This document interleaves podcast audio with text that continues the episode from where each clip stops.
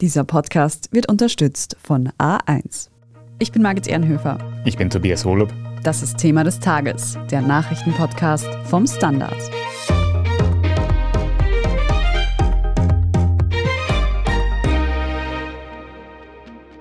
Ungarns rechtsnationaler Ministerpräsident Viktor Orban hat am Samstag mit einem geschmacklosen Holocaust-Witz für Aufregung gesorgt. Orban said that while it is okay for Europeans to mix with each other, it's not okay for them to mix with non-Europeans. Und dann sagt Orban auch noch das. Da ist zum Beispiel der neueste Vorschlag der EU-Kommission, der besagt, dass jedes Land seinen Gasverbrauch um 15 Prozent senken soll. Ich sehe nicht, wie sie das erzwingen wollen, obwohl dafür gibt es ja deutsches Know-how. Von früher, meine ich. Mit solchen und ähnlichen Aussagen sorgte der ungarische Ministerpräsident nicht nur in den vergangenen Tagen für internationale Empörung.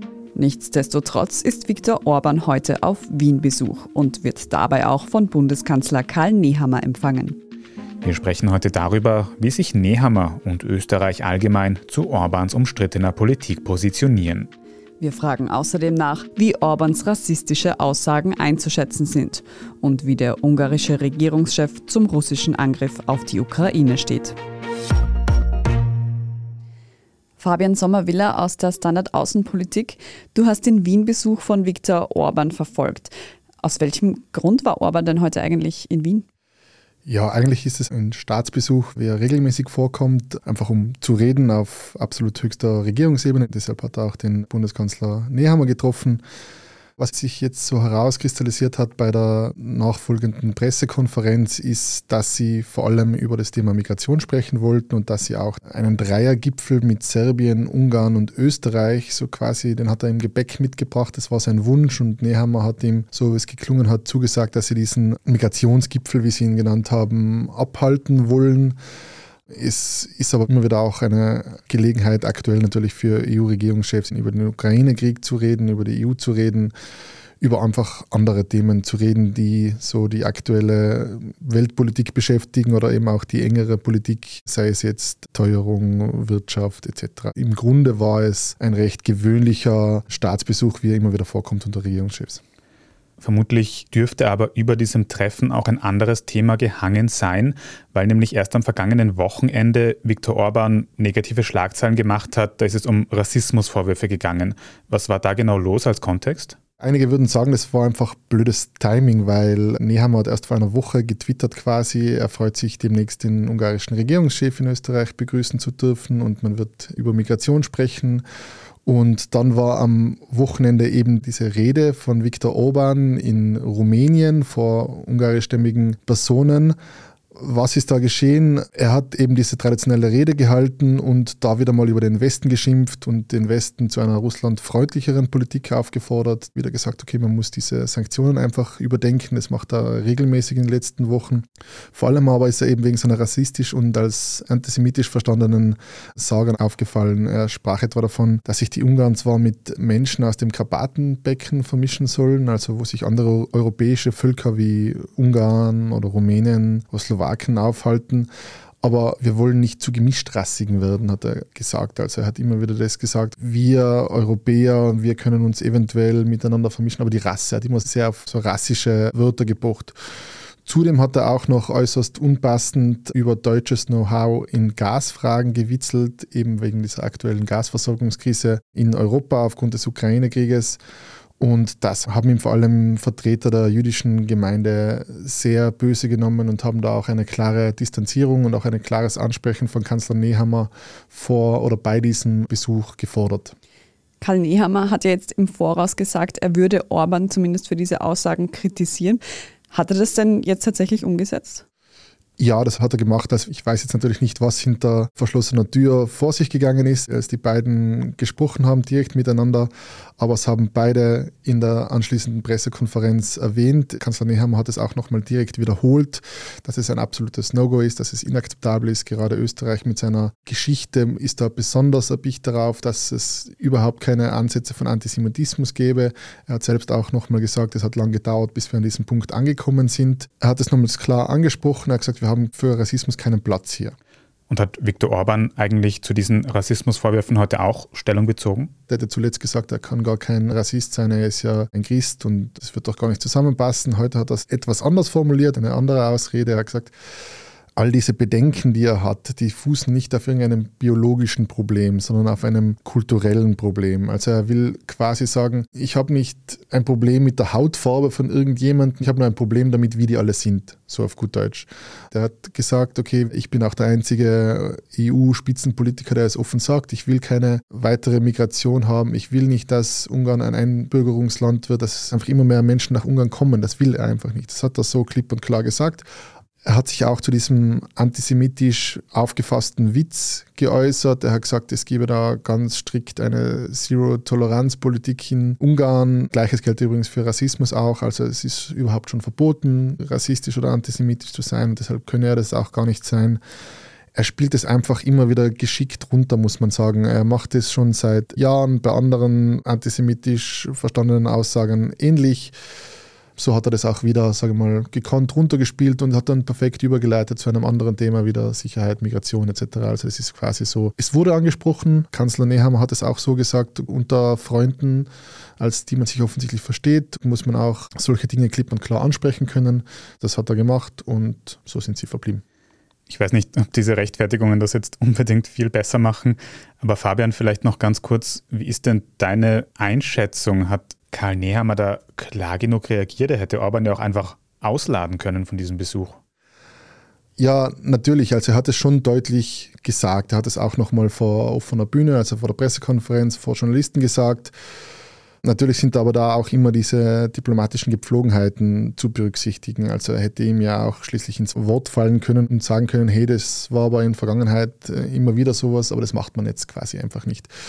Es wurde schon angedeutet, man hätte ihn natürlich auch ausladen können, eventuell. Das wäre natürlich auch wieder ein großer diplomatischer Affront gewesen. Ist immer die Frage, mit welchem Ziel macht man das? Und eventuell sogar drängt man ihn dadurch vielleicht noch weiter in eine Ecke und ist er dadurch auf EU-Ebene noch weniger gesprächsbereit.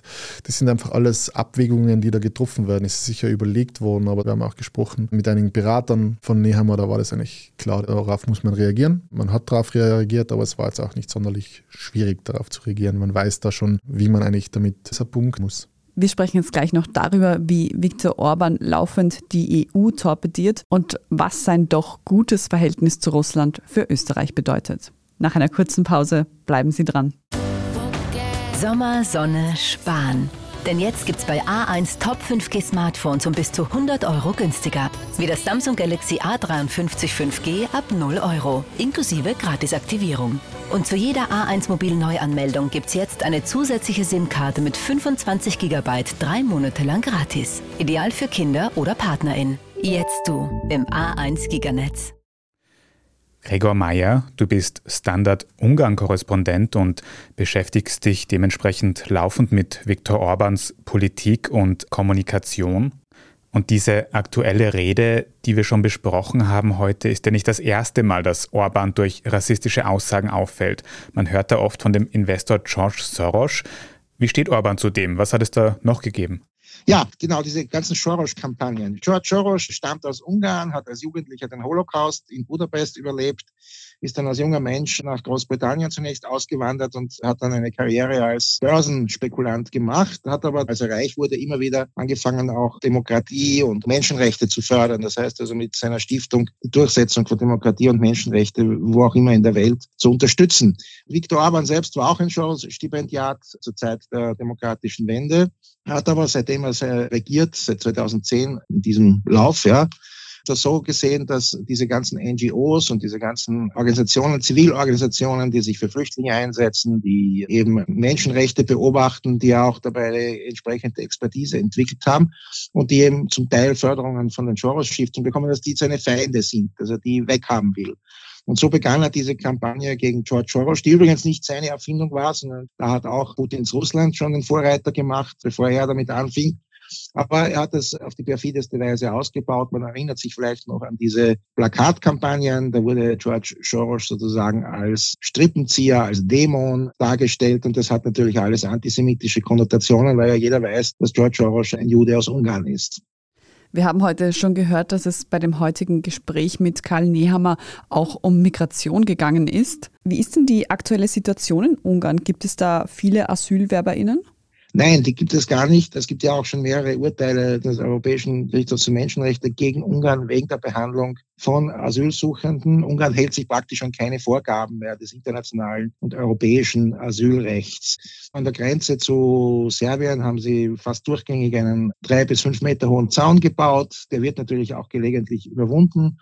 Aber wen sie dann ertappen, den pushen sie nach Serbien zurück ohne jedes Verfahren. Also ein Flüchtling oder Migrant, der in Ungarn aufschlägt und von der Polizei erwischt wird, wird unversehens sofort wieder nach Serbien zurückgepusht und zwar durch die sogenannten Service-Tore dieses Zauns. Also da gibt es kein Verfahren, nichts, die werden raus. Insofern gibt es auch keine Asylsuchenden in Ungarn, weil sie einfach nicht reinkommen.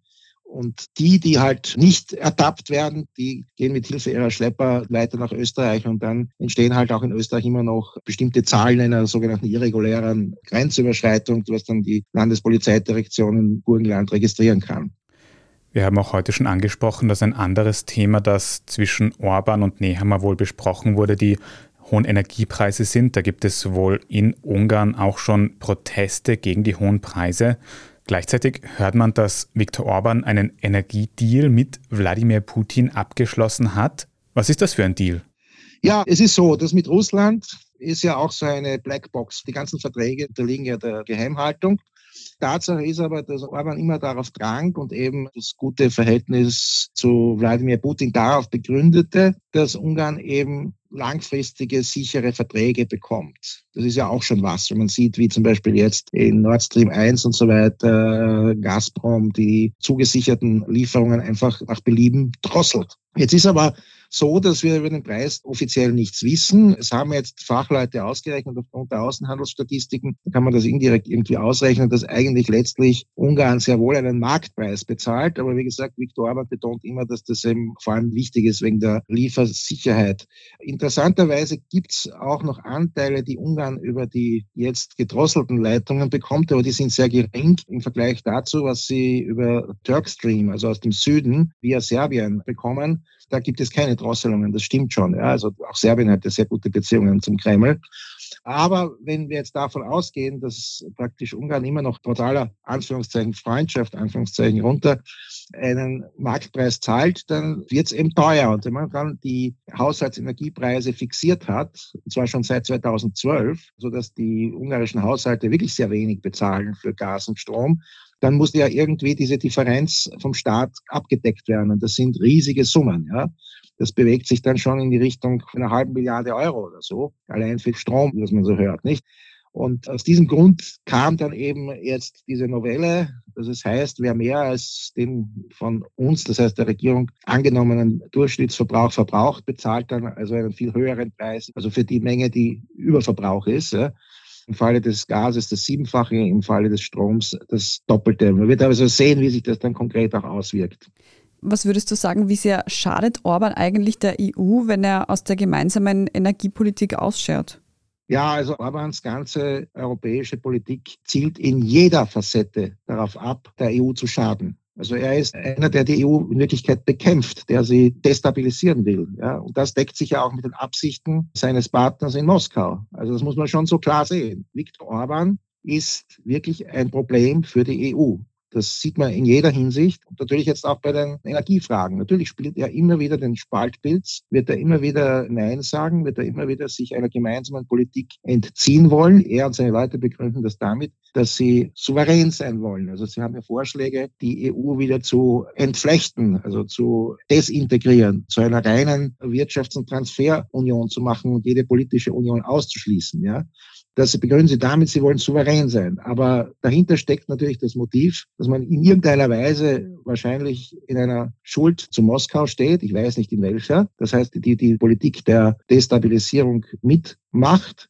Und gleichzeitig aber, was auch klar ist, wir sehen ja, in welchem Ausmaß sich die von Orban abhängigen Wirtschaftsbosse oder Eigentümer, Oligarchen, wie auch immer man das nennt, bereichert haben in den letzten zehn Jahren. Das sind gigantische Rechtsstaatsprobleme, die da sich auftun, weil die haben sich Geld in die Tasche gesteckt und da es aber keine funktionierende Staatsanwaltschaft gibt, die dem nachgeht, bleiben diese Sachen ungesühnt. Und es ist eine Horrorvorstellung für Viktor Orban, wenn da irgendwie wirklich amtlich nachgeforscht würde, beispielsweise durch die Europäische Staatsanwaltschaft, der eben Orban bewusst nicht beigetreten ist und ums Entschuldigung den Ausdruck, ums Verrecken nicht beitreten wird, ja, wenn ihm nicht die Pistole an den Kopf gesetzt wird. Das sind also die Zusammenhänge, die erklären, warum Viktor Orban für eine Schwächung der EU ist. Er will eine schwache EU, die aber bestenfalls noch sozusagen als Zahlstelle funktioniert für die Länder, die noch Nettoempfänger sind, wie sein Land. Von dem her, was du über die relative Nähe von Ungarn und Russland erzählt hast, frage ich mich aber auch, was würdest du denn als Orban-Kenner sagen? Positioniert sich Ungarn eigentlich klar gegen den russischen Angriffskrieg in der Ukraine oder schert Orban da ganz grundsätzlich aus? Ja, sie spielen Doppelspiel, nicht? Sie sagen ja, sie verurteilen Angriffe, ja. Sie haben ja auch die entsprechenden, bisher hat es auch EU-Sanktionen mitgetragen, bei der Nummer 6 mit einer Vetodrohung, die zu einer Ausnahmeregelung für Ungarn führte. Aber bei den Sanktionen 1 bis 5 haben sie es mitgetragen. Sie haben auch die Beschlüsse in der Generalversammlung der Vereinten Nationen mitgetragen. Das heißt, sie sagen einerseits ja, das ist ein Angriffskrieg, und dann kommt aber ein großes Aber und dann kommen die ganzen russischen Argumente. Das war übrigens auch bei der vorhin erwähnten Rede in Siebenbürgen in Rumänien der Fall. Da hat er auch lang und breit darüber geschwafelt, wie sehr der Westen die, wie er meint, legitimen Sicherheitsbedürfnisse Russlands ignoriert hätte und deswegen Mitschuld hätte an dem Krieg. Also das ist ein Doppelspiel. Und wenn man dann in seine Medien liest, die Medien, die von ihm und seinen Leuten kontrolliert werden, da ist dann oft ganz klare russische Diktion. Ja? Also Westen ist schuld an allem und Russland ist das Opfer mehr oder weniger. Die Ukraine ist ein Mafiastaat und so weiter und wird vom Westen künstlich am Leben erhalten und dergleichen. Also das liest man dann schon in den Medien, die von der ersten bis zur letzten Zeile überwacht sind von der Orban-Riege. So doch einige beunruhigende Entwicklungen rund um Viktor Orban. Umso spannender in dem Licht ist der heutige Besuch von Orban in Österreich, in Wien. Vielen Dank mal dir für diesen Einblick, Gregor Mayer aus Budapest. Ja, einen schönen Tag nach Wien. Fabian, kommen wir nochmal zurück zu dir. Wir haben jetzt einige bedenkliche Entwicklungen rund um Ungarn und Orban gehört. Als Kontext, wie wichtig ist denn eigentlich die Beziehung zwischen Österreich und Ungarn? Das wurde heute auch immer wieder thematisiert. Es ist natürlich einerseits ein Nachbarstaat, man hat eine lange gemeinsame Grenze, aber vor allem auch eine lange Geschichte Österreich-Ungarn. Das weiß man. Und natürlich ist es dort wichtig, bei so einem tatsächlichen Nachbar eben möglichst gute Beziehungen zu haben. Und genau da ist eben dieser Punkt, der immer wieder aufgegriffen wurde. Da erwartet man sich eigentlich, sage mal, von den guten Freunden, von den engen Partnern, dass diejenigen dann die sind, die auch darauf aufmerksam machen, wenn etwas falsch läuft. Das kennen wir von unseren Freunden auch. Man erwartet sich von den engsten Freunden, dass sie einem sagen, wenn man Scheiße baut oder wenn man etwas vielleicht falsch versteht. Das war auch die Einleitung, mit der quasi Nehammer die ganze Pressekonferenz eröffnet hat. Nachdem er zuerst kurz über die Wirtschaft gesprochen hat, hat er gesagt, okay, wir haben unsere enge Verbindung und deshalb muss ich dich jetzt auch auf diese ganze Antisemitismus- und Rassismuskiste ansprechen. War recht schlau, sage ich mal, von dem Redenschreiber oder von seinem Berater oder von Nehammer selbst wer auch immer ihm das so eingeflüstert hat.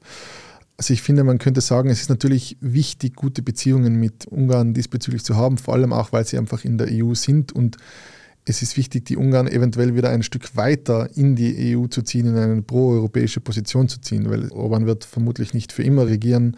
Es kommt vielleicht mal eine proeuropäischere Regierung wieder an die Macht und es gibt immer noch auch sehr viele Menschen in Ungarn, die proeuropäisch eingestellt sind und diesen scharfen Anti-Migrationskurs nicht mittragen. Also ich finde jetzt nicht, dass man die Ungarn wegen einigen Aussagen ihres Premiers in Geiselhaft nehmen sollte und die diplomatischen Beziehungen mit Ungarn abbrechen sollte. Aber natürlich, man muss auch sagen, wenn sich die Ungarn und wenn sich Orban nur rein destruktiv verhält, dann muss es irgendwann auch Konsequenzen geben. Ein ganz interessanter Punkt, wie ich finde, bei der Pressekonferenz von Orban war dieser Punkt, er hat am Anfang gesagt, okay, wir sind hierher gekommen, um mal zu schauen, ob wir uns auf Österreich überhaupt noch verlassen können. Er war offensichtlich sehr zufrieden mit diesem Gespräch. Er hat natürlich damit gerechnet, dass etwas seine antisemitischen, rassistischen Aussagen angesprochen werden. Damit musste er rechnen, eh klar.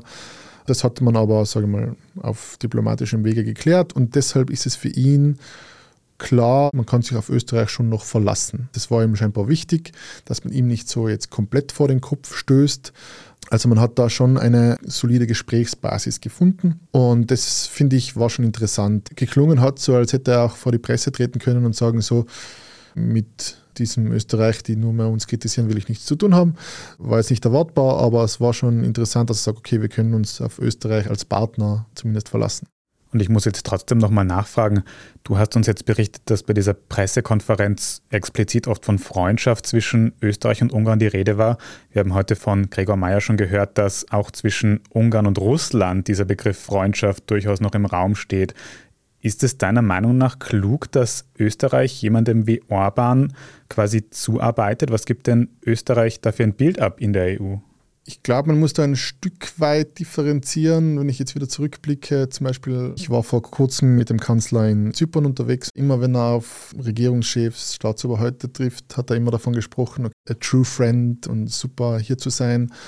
Heute war das schon eher so ein bisschen in die Schiene, Ungarn ist ein Freund Österreichs. Also weniger auf Orban selbst, schon auch ein bisschen, aber hat jetzt nicht den Orban selbst in größten Tönen gelobt, wäre auch nicht klug. Es ist eher so, wir müssen zusammenarbeiten mit ihm, wir wollen auch zusammenarbeiten mit ihm. Also die ÖVP sieht sich da schon recht nah. Natürlich, es ist auch oft betont worden, dass es einfach in bestimmten Fragen einfach keinen Konsens gibt und dass man Dinge anders sieht. Und da hat er dann auch immer wieder eifrig genickt, Orban jetzt. Also er stimmte Nehammer in vielen Dingen zu, wenn er so sagt, okay, wir müssen die Einheit wahren, wir dürfen keinen territorialen Angriffskrieg gegen die Ukraine akzeptieren, dann schüttelt er fleißig den Kopf und sagt, stimmt, stimmt, stimmt. Aber dann kommt er halt wieder mit seiner Interpretation der Dinge daher, die halt immer eine sehr nationalistische, eine populistische ist. Und immer als das Thema Sanktionen angesprochen wurde, dass eben die Ungarn da sich teilweise querstellen oder immer sagen, okay, die sind nicht zielführend, die Sanktionen, wir müssen die überdenken, wir müssen sie eventuell ganz weglassen, weil wir uns damit mehr schaden, als sie uns bringen. Da hat dann Orban immer wieder darauf hingewiesen, dass wir drohen, in eine Kriegswirtschaft zu schlittern. Das war ihm ganz wichtig, da es dann noch zu viel höherer Inflation, zu viel teuren Preisen kommen könnte. Und deshalb will er immer quasi diese Sanktionen jetzt abschaffen und schauen, dass wir auf anderem Wege irgendwie zum Frieden kommen, weil mit diesen Sanktionen kann man keinen Frieden erreichen. Ist natürlich alles nicht mit irgendwelchen Zahlen untermauert worden. Es hat einfach so gesagt, man hat immer so das Gefühl, dass es sein Gefühl ist. Und das ist eben genau wiederum das, was Russland gerne hört, wenn wir diese große Angst haben und sagen, wir müssen die Sanktionen beenden, weil sonst schaden wir uns damit mehr als den Russen. Und das ist natürlich wieder diese enge Connection, die wir aus den vergangenen Wochen, Monaten und Jahren von Ungarn und Russland kennen bisschen differenziert muss man die Beziehungen zwischen Österreich und Ungarn also wohl betrachten, aber es hat trotzdem viel Kritik gegeben um den Orban-Besuch in Wien heute. Vielen Dank für diese Eindrücke, Fabian Sommervilla. Gerne, danke. Wir reden jetzt gleich noch über die Fortschritte der ukrainischen Armee in der Südukraine und wie die russische Armee darauf reagiert. Wenn Ihnen diese Folge von Thema des Tages bisher gefallen hat, dann abonnieren Sie uns doch auf Ihrer liebsten Podcast-Plattform. Und wenn Sie schon dabei sind, dann lassen Sie uns doch gleich eine gute Bewertung da. Das hilft uns wirklich sehr. Jetzt aber dranbleiben, gleich gibt's die Meldungen.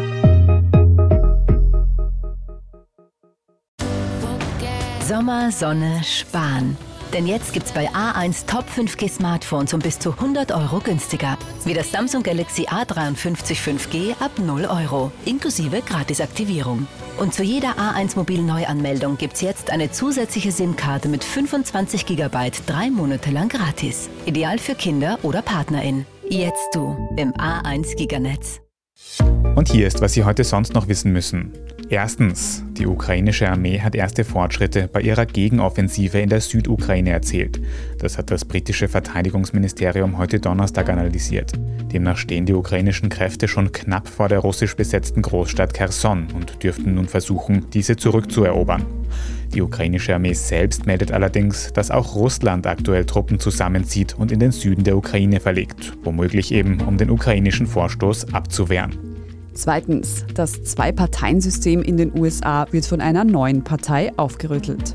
Heute Donnerstag stellt sich eine neue Partei namens Forward vor. Gegründet wurde die Partei von ehemaligen Republikanerinnen und Demokraten. Ein genaues Parteiprogramm gebe es noch nicht, man wolle sich aber in der politischen Mitte positionieren. Ziel ist, rechtzeitig vor den Präsidentschafts- und Kongresswahlen 2024 Zugang zu den Wahlen in allen Bundesstaaten zu erreichen. Ob die neue Partei Erfolg haben wird, ist fraglich. Historisch gesehen haben dritte Parteien in Amerikas Zwei-Parteien-System eher keinen Erfolg. Drittens, bereits heute am Donnerstag, den 28. Juli, ist der sogenannte Erdüberlastungstag. Die Welt hat also dieses Jahr bereits alle vorhandenen natürlichen Ressourcen verbraucht, die sich innerhalb eines Jahres von selbst erneuern. Der Zeitpunkt für den Verbrauch der Ressourcen wurde dieses Jahr bereits noch früher als noch letztes Jahr erreicht, wie das Global Footprint Network berechnet hat. Und viertens, Sebastian Vettel beendet nach der laufenden Saison seine Karriere als Formel-1-Fahrer. Als Grund gab der 35-Jährige an, dass sich seine Prioritäten verschoben hätten und er mehr Zeit mit seiner Familie verbringen wolle. Zwischen 2010 und 2013 wurde er als Fahrer von Red Bull viermal in Folge Weltmeister. Das erste Mal mit erst 23 Jahren. Damit ist Sebastian Vettel der jüngste Weltmeister der Geschichte. Aktuell fährt Vettel das zweite Jahr im Team Aston Martin und belegt den 14. WM-Rang. Mehr Details zu Sebastian Vettels Karriere als Formel-1-Fahrer lesen Sie auf der Standard.at und dort finden Sie natürlich auch alles weitere zum aktuellen Weltgeschehen. Falls Sie Feedback oder Anmerkungen haben, schicken Sie uns diese gerne an podcast.derstandard.at. Und wenn Sie unsere journalistische Arbeit unterstützen möchten, dann können Sie zum Beispiel den Standard als Zeitung abonnieren. Wenn Sie unseren Podcast über Apple Podcasts hören, können Sie dort auch für ein Premium-Abo zahlen. Das hilft uns wirklich sehr, also vielen Dank für jede Unterstützung. Ich bin Tobias Holub. Ich bin Margit Ehrenhöfer. Danke fürs Zuhören und bis zum nächsten Mal.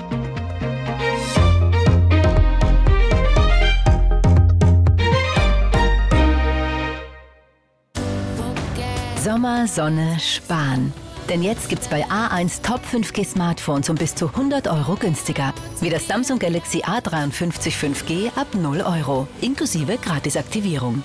Und zu jeder A1 Mobil Neuanmeldung gibt's jetzt eine zusätzliche SIM-Karte mit 25 GB drei Monate lang gratis. Ideal für Kinder oder PartnerInnen. Jetzt du im A1 Giganetz.